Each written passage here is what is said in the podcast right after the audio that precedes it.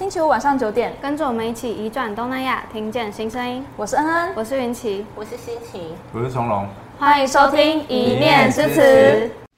上半集，我们在蔡崇隆导演及谢欣晴老师精彩的对谈中，分别从纪录片拍摄者与研究者的角度，和各位听众朋友们一起快速认识了历年来的多部移民工影像作品。其中，拍摄主题及叙述形态所呈现的议题和讨论面向等，都随着时空背景的不同而发生改变，同时也象征着移民与移工在台处境的转变。然而，这些移民工影像作品真的透过拍摄和放映触发社会大众对议题的关注了吗？历年来究竟带来了哪些改变呢？纪录片的功能与限制又是什么？在下半集的节目中，我们将会和各位听众朋友们一一解开这些疑惑。与此同时，我们也会聊到拥有教师身份的两位来宾，历年来是如何将议题思考融入教育现场的呢？蔡崇隆导演在九枪募资达标后的下一步规划又是如何？就让我们继续听下去吧。应该是台湾的小孩是可以拍的，嗯。在刚刚两位的分享里面啊，真的是、嗯、哦，就是可以感觉到，就是台湾好像就是在这么多纪录片的产生，或者是说移民工数量越来越多的同时，好像没有对这个议题有很多更更更重视的感觉嘛。就是我们之前其实也有来宾有提到说，哎，好像是管理多服务少的这种感觉。对，不知道两位对这个看法如何？你说政策上吗？对，政策上就是很在议题的关注，或是政策上，好像是管理多，服务少。如如果在西民的政策上，就是社会福利的角度，嗯，哎，就是给，就是他们是弱势者，给他们社福的东西，就现就好像不错了。但是以金红来讲，他希望是文化的角度，哦，你你我们是平等的文化交流，我们不，然后我不用你用社福的东西来照顾我们，然后我我们就是永远弱势者，我们顶多是文字能力不够。但是我们后来会学起来，但是文化交流的部分才是真正造成一个大家会平等的心态的，哦，这个是移民的部分，然后移工的部分就是像你讲的管理思维啊，管理不要说服务了，我这个根本如果今天我们是真的想服务他们，才不会是这个样子。我们我们对青年就业我们服务都做到啊，对不对？只怕他们不要不要做而已。我认为对移工根本没有一个服务的心态，就是一个管理、治理、控制的心态在对待这些移工跟看护。然后就是上了上面就是移民署哈，还有就是可能透过还有包括自然系统专勤队，然后下面可能就是呃就是机构哈，社福机构，然后就是工厂，然后家庭，基本上我们是用管控的方式在对待他们，然后最好他们不要懂太多，然后不要外面太多资讯，哎，我们我们有这个心态，那这个心态跟跟早期对新移民是一样的。你懂越多，你越会变坏。我们一直有一个他们知道太多会变坏的心态，不管对新移民跟移工都一样。啊，因为我从新移民到移工我都在拍嘛，所以我会感受到这个部分是几乎是放等号。但是如果你没有两等会拍，也不会感觉到。对，然后早期是婚姻中介，就是残害的、危害的这些异国婚姻，很多后面都出问题。现在是移工中介在残害这些人，然后其实受害的也不只是移工。其实很多雇主也受害了，但是雇主以为是那个那个移工很坏，所以雇主跟移工就是互相仇视，对，就是变成这样。啊啊，我觉得这个都是很不幸的，因为你用一个控制的心态在在处理这件事情，然后造成就是我刚刚讲的弱肉相残，然后我们并没有真的把他们当做就是一个平等的人。对我来讲，是劳雇关系你可以是平等的，你不用好像把他们当家人，但是你就平等的对待他们，像我们台湾人的劳雇关系一样就好了。可现在根本没有啊！我如果是平等，为什么会怕说他们知道太多东西会变坏？有有什么好坏的？你自己有很好吗？对不对？有时候我都会想说，你觉得人家变坏，你自己很好吗？你们想想看，你自己好在哪边？哦，但是我如果出去这样讲，我一定会被雇主骂死。对，但是反过来讲，你自己多好，你不是怕人家变坏？因为从新住民时期，那些夫家就觉得新住民出去会学多会变坏，啊，你现在就是雇主怕他们知道太多事情会变坏。那你自己要很好，你自己很好就不用怕人家变坏了嘛。那你自自己不够好，你永远防管控不完的啊，对不对？那我觉得这个思维如果没有改变的话，对啊，我我不知道哎，就是真的纪录片拍不完，对，而且也很难拍，因为这已经到一个教育，就一个是教育的问题，一个是你到底有没有平等的去对待人家，然后文化是没有高下的。你到底有没有真的是文化没有高下在对待所有国家的人？然后不是说欧美的人是高级文化，东莞文化就是这次级文化这样。哎，坦白讲，我们真的有做到吗？我们这个部分的努力非常少哎。我们今天南向政策只是为了赚他们的钱而已，我们不见得是欣赏他们的文化哎。讲白点是这样嘛？你去问那些台商的心态，他们去那边尝试自己关着的，他们不见得跟人家交流的。只要能赚到他们钱，用他们员工就好了。对，我讲这个又要被台商骂。对，我其实讲这些话就是很直接，但是然后不不中听，但我感觉就是这样。嗯。我觉得在 新二代、新二代的层面上，我觉得也是，就是现在就是一直在推政策，可是又一直把新二代当成是一个，就是好像就是把他们当成是一个一个，就是一个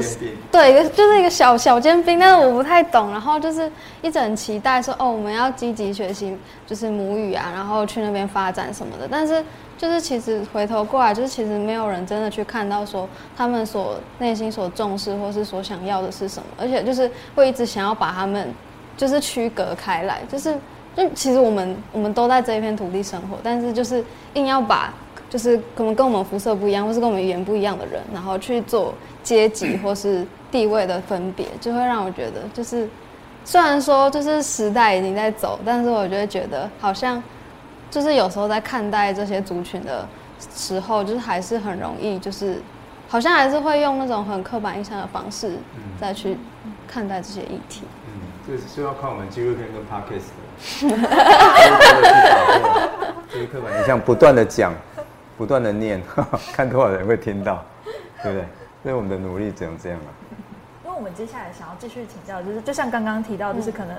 发生嘛，就是。呃，不论是透过纪录片，又或是透过 podcast，就是这样子一个发声的管道。对，就是想要继续请请教两位的是，就是两位关注移民工议题到现在，就是有非常非常多的呃纪录片，或者是呈呃纪录片透过导演或者是影像作品本身嘛，就是呈现很多很多不同的观点，又或者是整个对议题的反思。那想要请教两位，就是哎，觉得在这么多年之后，就是社会大众或是新闻媒体有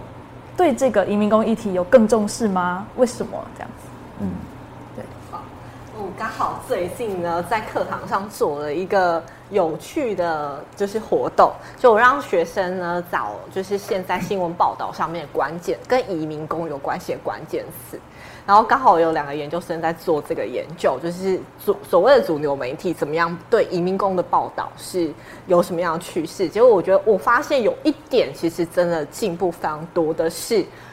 可能十年前“移工”这个词还不会。在新闻里面很常出现，都是使用外劳。可是你现在如果用外劳去 Google，其实早拍到新闻了，都是用移工。所以这一点是我觉得在关键词就是上面其实进步非常多，这是我觉得蛮值得肯定的。至少这个词汇的使用转换已经呃表示我们对于移工群体的一个重视跟关注。但是我觉得在报道本身，因为我觉得。因为新闻报道其实还是有一个局限性，不管是篇幅，或者是你可以做多深，然后你可以谈到什么样的议题，这些因为我觉得新闻还是有它自己的特质，所以我觉得相对纪录片新闻里面所出现的，包括负面报道或是使用的一些词汇，因为我发呃，我学生就发现了一个很有趣的是，有很多动词的产生，比方说逃跑。藏，这些都是动词，可是这些动词其实都是跟实验移工有关系的。那这些动词在中文的语境里面，其实也是相对负面的一个概念。所以这些词汇的引用，某种程度还是反映的这些主流媒体的报道还是相对刻板，或是可能还是聚焦在某一些呃，可能像我刚提到这些议题上面。对，所以这是我目前观察到的一个两个，我觉得可能比较大的一个趋势。新新闻部我也分享了一下，比较明显的，就像刚欣宁讲的，对，的确现在用移工比用外劳多了哦。但是坦白来讲，我有时候还是会看到有一些乡民会说啊，外劳外籍劳工也很中性啊，有什么问题？对呀、啊，对，外籍跟劳工中性啊，对不对？对。但是他就是没有看到那个那个语境或者是脉络，他没有去想这件事情。啊，不然坦白讲，外籍新娘也不会有太多问题啊。外籍嘛，哦，新娘，但为什么要后来叫新住民呢？哦，就举例用这个来讲，他不会永远外籍啊，他会变成台湾籍，因为法定的要求，他不会永远是新娘啊，对不对？就是分离那段时间，后来就变老娘了，九月后，对不对？那外籍外籍劳工表面上没什么，但是如果你简单讲外劳，没有，你可以看到他有时候语境上台湾，而且台台湾台语人都讲瓦罗啊瓦罗啊，对不对？瓦罗本身就是一个贬义嘛，那你就是用外劳，你才会有这个贬义的机会啊。你用移工，你就比较难，移移工啊，没办法讲嘛，对不对？光这个它就是一个破解，对不对？哦，然后然后还有就是说，呃，我觉得还有一个进进步的点就是说。呃，譬如说是呃，我们知道南方澳事件，南方澳断桥事件死了渔渔船渔船里面死了一些渔工，你可以看到新闻报道，刚刚开始可能没有，后来他的名字有出来，我不知道你们印象，就是可能菲律宾啊、印尼，他们名字有出来。可是，在我的九枪里面，我有做十年前二大概十几年前，二零一零年的国道六号的北山交流道的崩塌事件，那时候也一样死了六个渔工，哈，甚至比南方更多。那时候那些人的名字就是叫阿三啊、阿力啊、阿什么东西的，哎，他们顶多只有雇主或者他的包商在叫他们的名字，你根本不知道那些人到底他们的名字是什么。然后我我那时候不甘心，因为我因为那监察有调查，我甚至去访问监察委员说，你们那时候你们有没有拿到他们原始的名字？连监察委员都都没有，哎，他们应该能够拿到最原始的资料。他说，其实那时候包装没有提供。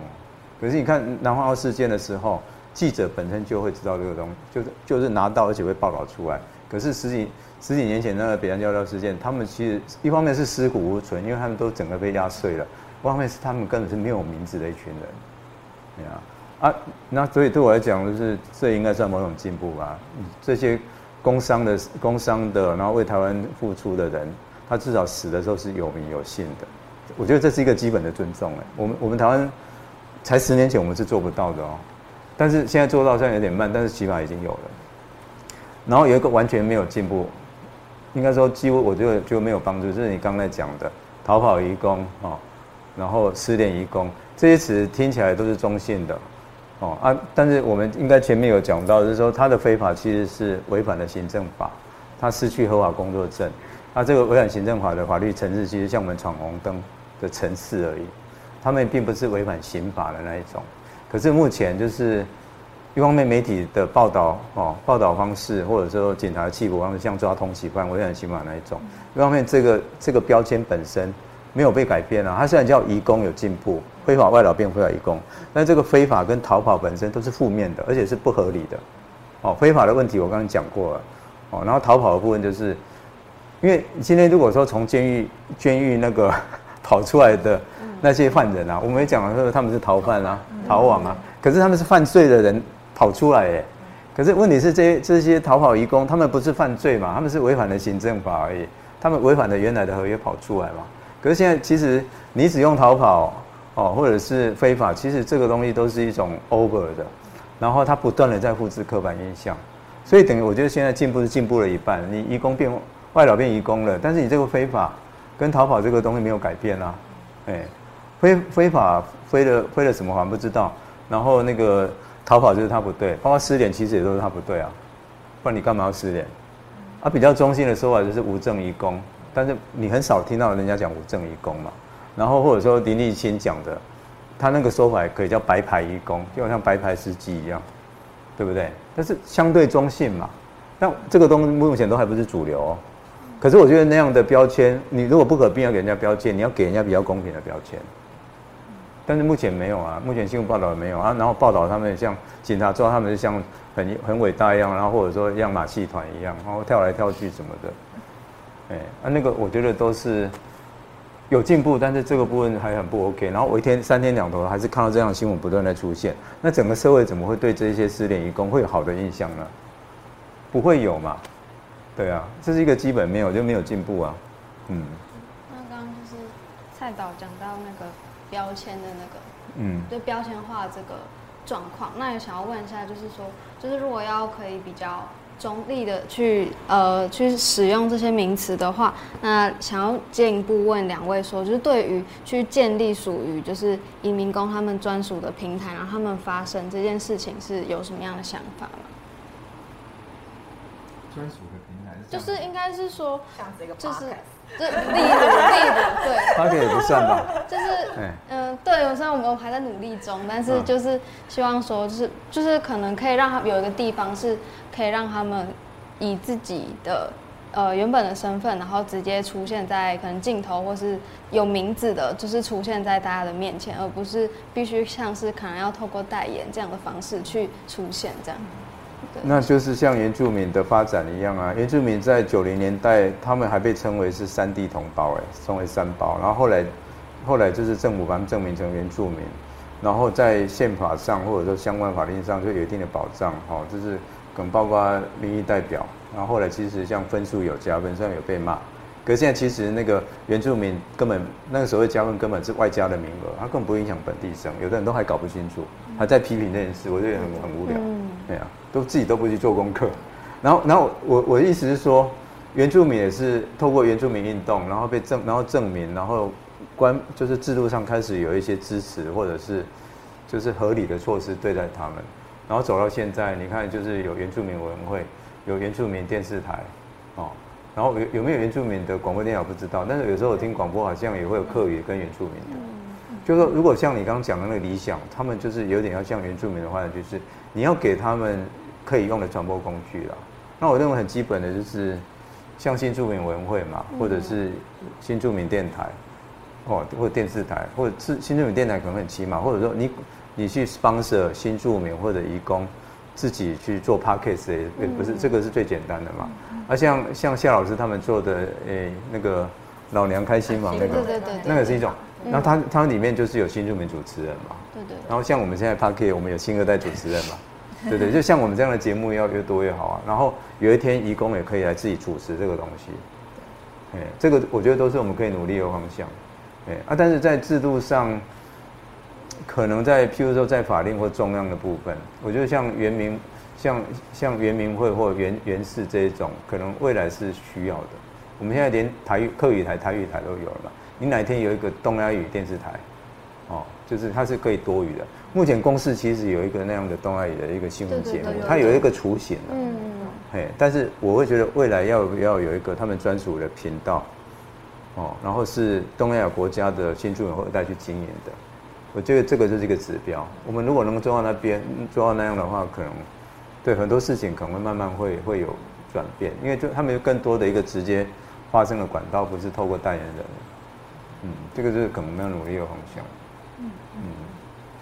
想请心情老师，我想要分享一个我们在过去就是三年疫情期间做的一一个计划，就是由那个在英国任教的陈念慈老师他发起的。因为我们就发现我们在做研究的过程里面，其实做了蛮多访谈的，就是对移民跟移工的访谈。而这些访谈可能在我们的论文里面只出现一行字，就是那个引用可能很很短，可是我们花了很多时间做。所以我们后来就决定要把我们的访谈写成文章，就是第一人称，所以就是从移民跟移工视角开始帮自己说故事。只是我们的呃那个什么，我们的位置跟我们做的工作，就是把他们讲的话用第一人称写下来，然后写成英文跟中文。然后英文的是呃跟荷兰的莱顿大学的亚洲研究所合作发表在他们的平台上，然后中文呢是由。呃，天下杂志的独立频道有一个专栏叫《移民工故事集》，所以用故事的方式来让这些移民工自己讲自己的故事。那不只限在台湾，因为我们的那个呃团队里面有呃住在澳洲跟。然后加拿大跟欧洲的研究者，所以我们其实是在看，就是呃，把各地的移民工的故事用故这这种第一人称的方式写出来。我觉得这可能是第一步，然后接下来可以做，就像刚才有提到的，就是像你们在做 podcast，或者呃夏老师跟就是两姐妹会在做这些 podcast，然后或者是更多的像是早期的四方报，然后另外一个，我觉得这些。媒体或是管道或是节目都很重要，可是我觉得最重要的事情还是传播的问题，就是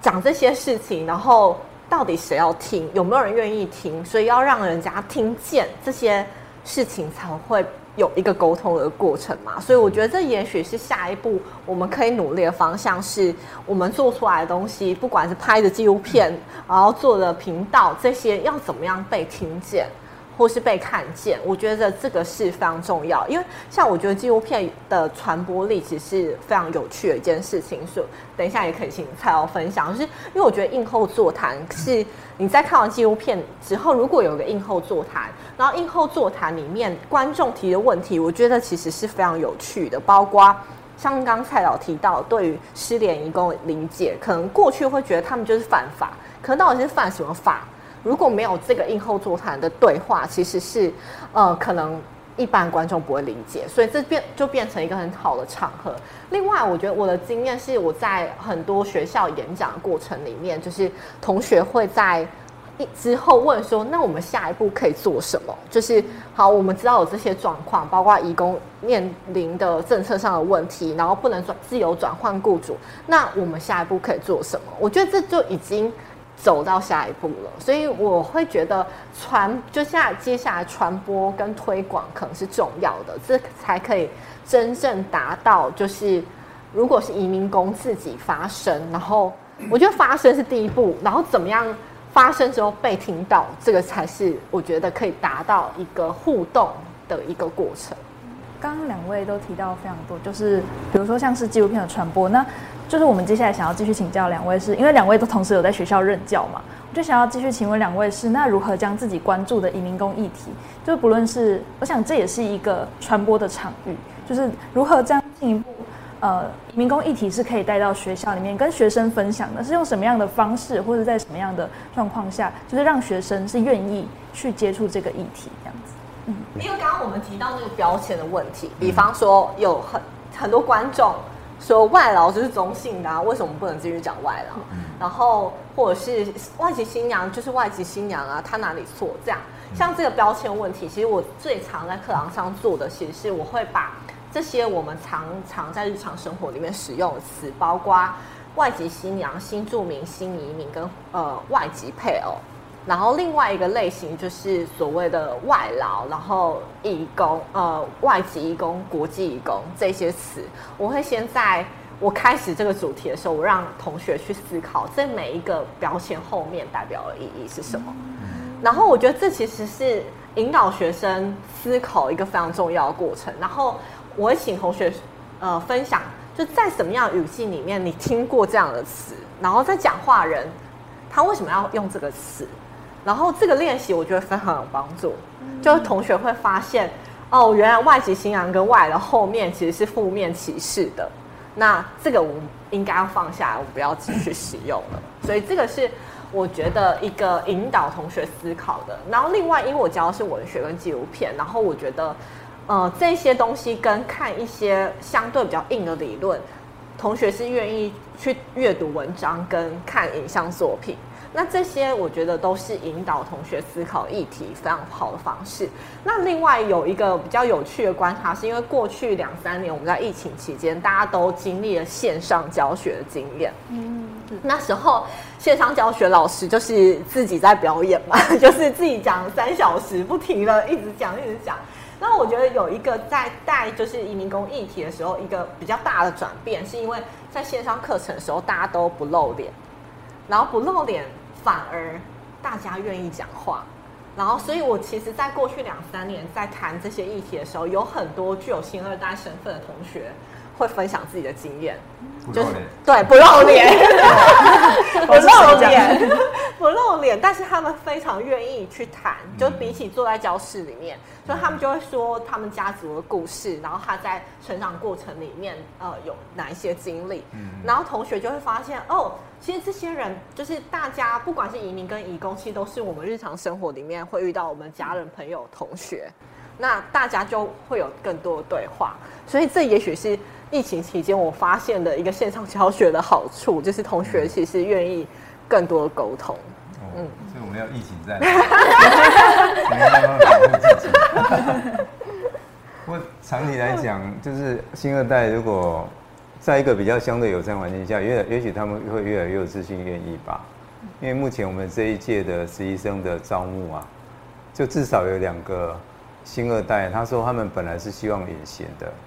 他们他们觉得他们本身就是议题，他们已经本身就是议题本身，所以他们不太想要多讲。可是他们现在慢慢也觉得说，有些东西他们可能也也要出来讲话。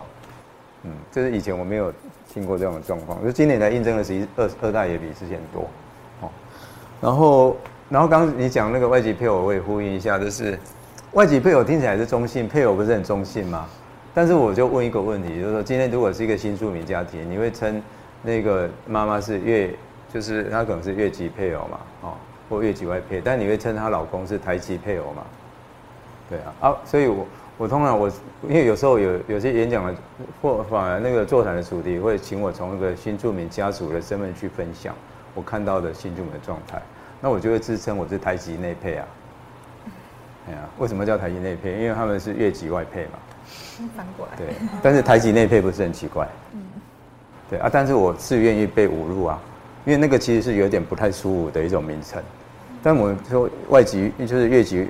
那个什么，那个越越籍配偶哈，越籍外配，我们并没有觉得是让他们不舒服哦。但我们今天讲台籍内配，其实我自己都觉得不舒服的，有没有？有时候你要设身处地去去感觉，那个所谓的中性不是真的中性。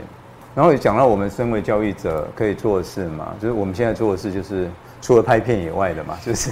对，我们干嘛要坐在这边，对不对？因为我已经很清楚的知道纪录片不能改变世界嘛，所以常有人问我说：“你拍纪录片希望可以改变什么？”我都说：“你看了以后，你想改变什么，就自己去改变。”哦，我们已经做我们该做的事了。嗯，哎呀，哎，就是，但是就是说纪录片可能是一个长期的观念传播，然后你不可能期望所有人都在看纪录片，而且能够得到力量。如果他可以得到力量去做些什么的话，那当然很好。我去希望我们的纪录片里面有改变的能量。但是它没办法单独发生，它要发生要发生在各位看的人身上。我我是这样在看这件事的，所以也不是说纪录片没有没有他他没办法做什么，他可以，但是看的人，你就是想做的还是在看完的人。哦，然后在教育现场的话，就是我们除了我们现在做的事情，就是等于，譬如说我们那个教育部青年署这个工作坊，哈，有影像培力，然后移民工为主题嘛，那我都跟大家讲说。拍片要做 research，然后你也要去田野，这个过程其实你就是在接触到，你可能就会接触到移民工这些人，你可能就会比一般人有更直接的感觉。所以其实表面上是拍片，但不只是拍片，哦，因为你你做 research 跟做田野这个部分就是直接接触了。因为如果你无缘无故去接触人家，然后要访问人家，人家也觉得很奇怪，对不对？人家干嘛跟你聊？不信任，没有不认识，然后语言又不通，对，所以。我自己的目前这个想法就是说，呃，就是目前在教育现场，透过青年署的工作坊，或者说我们在中正的实习，就希望说，培养学生有记录的能力，然后也有服务的能力。就是说，对我讲，记录力跟服务力这两个东西并不冲突。然后，如果越以越在家或者听你说整体的目标来讲的话，影像记录是一个工具，但是背后可能是文化交流跟社会服务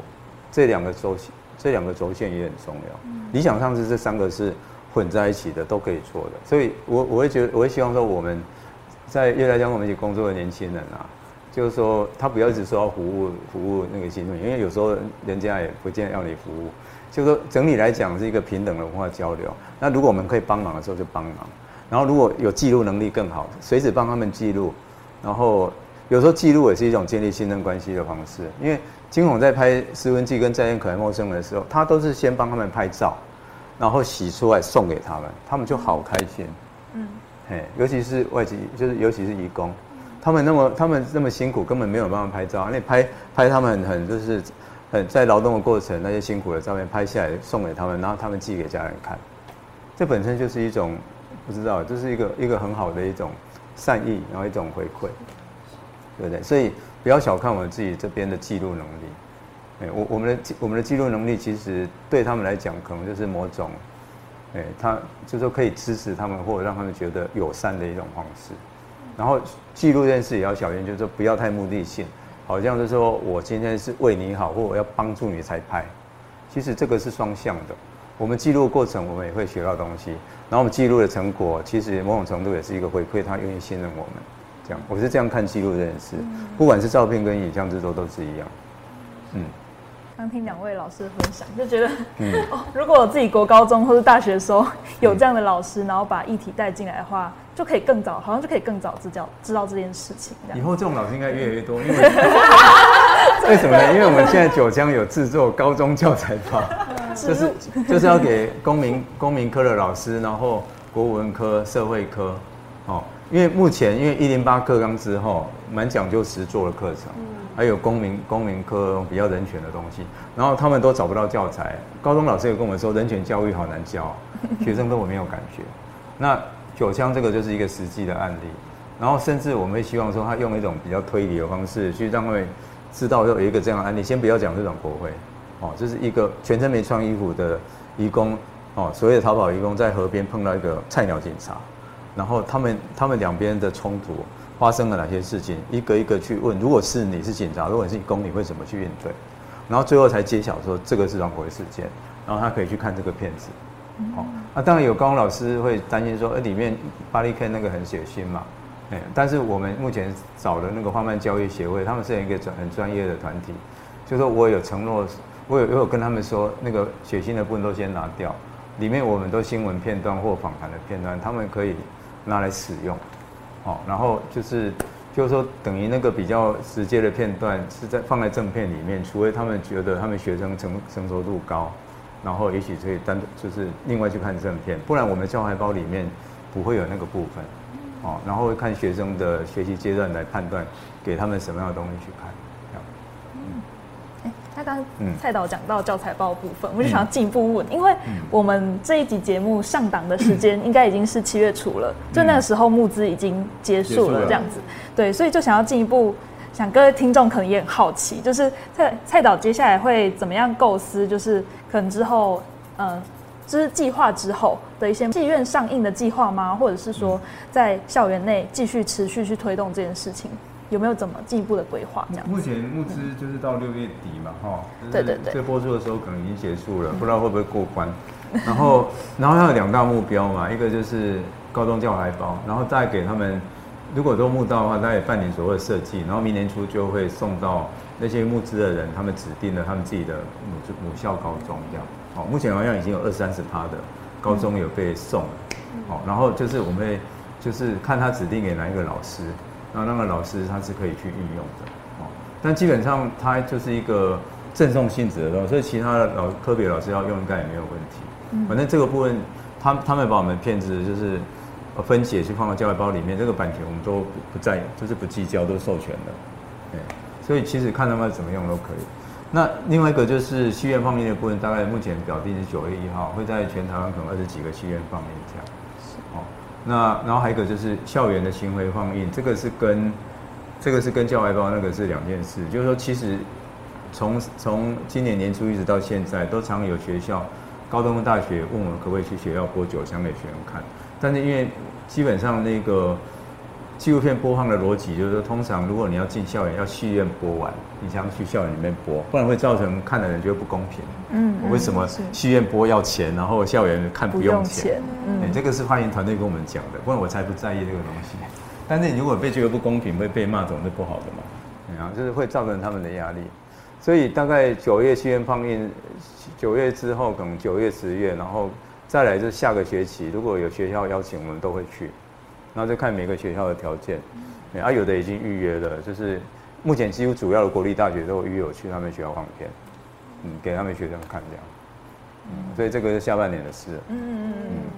那就是就刚刚听到了很多就是两位的分享，然后就是从就是稍微因为也。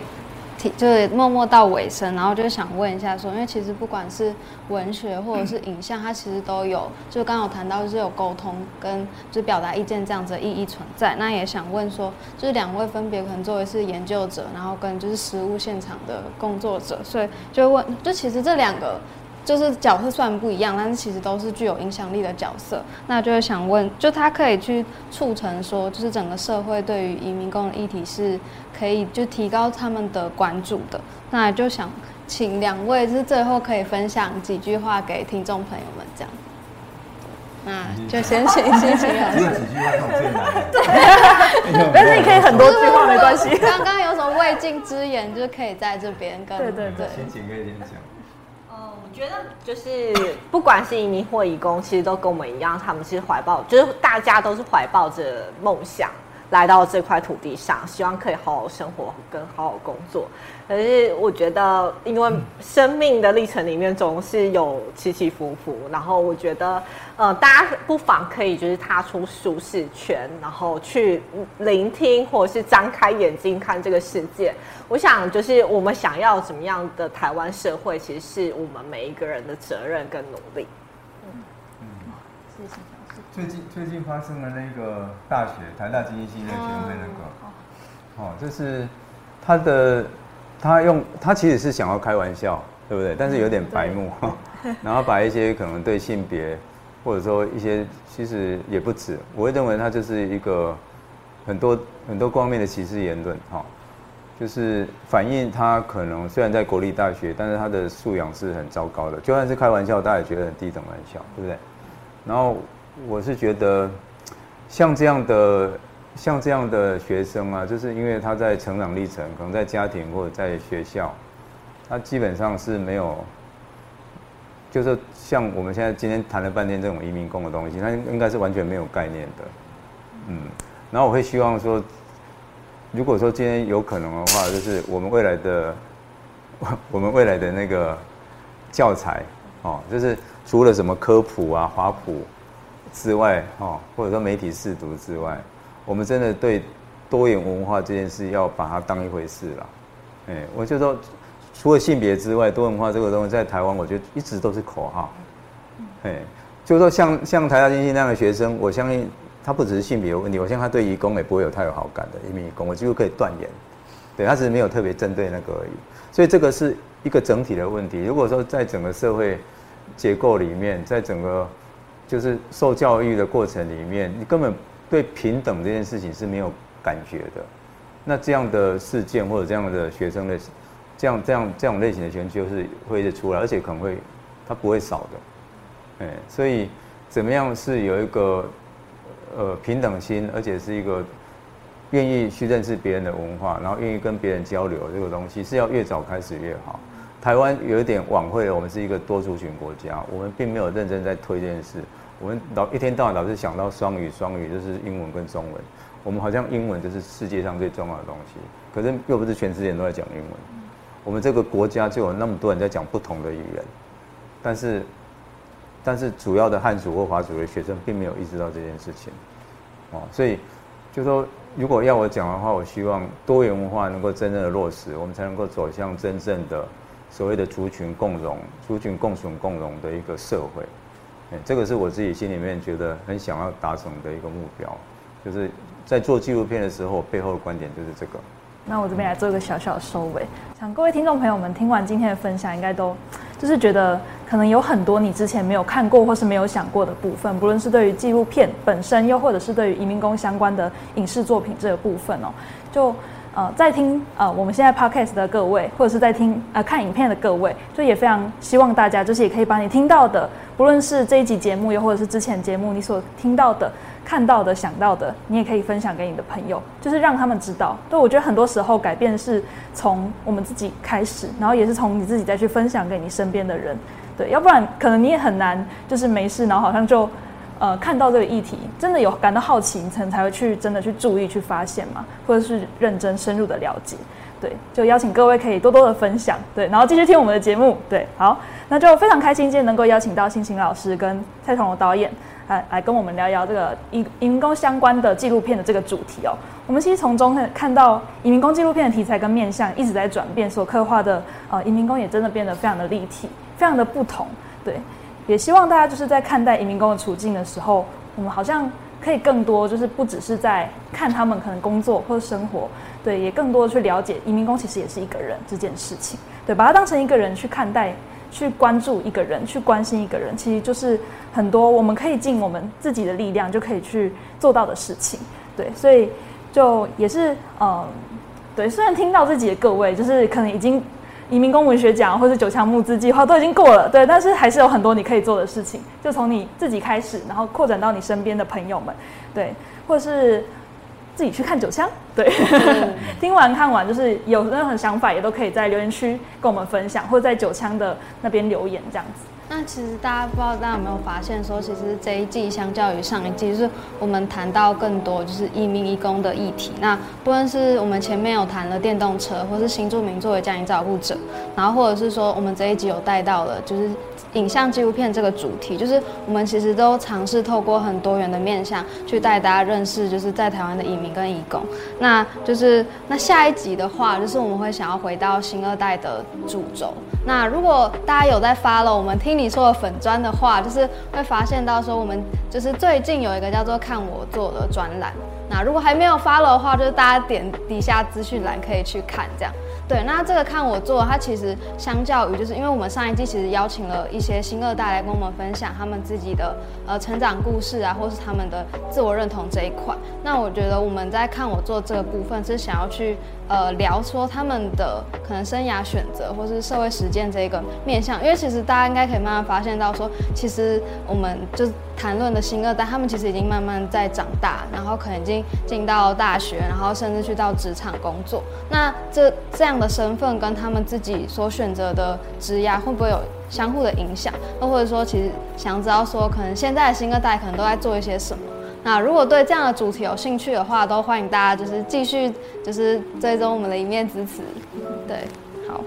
那就这一集就我们就差不多到这边，然后谢谢各位收听，那就敬请大家期待下一集的精彩内容。我是恩，我是云奇，我们下集再会。那我们这一集也用越南语来跟大家说，下次见吧。Hẹn gặp lại。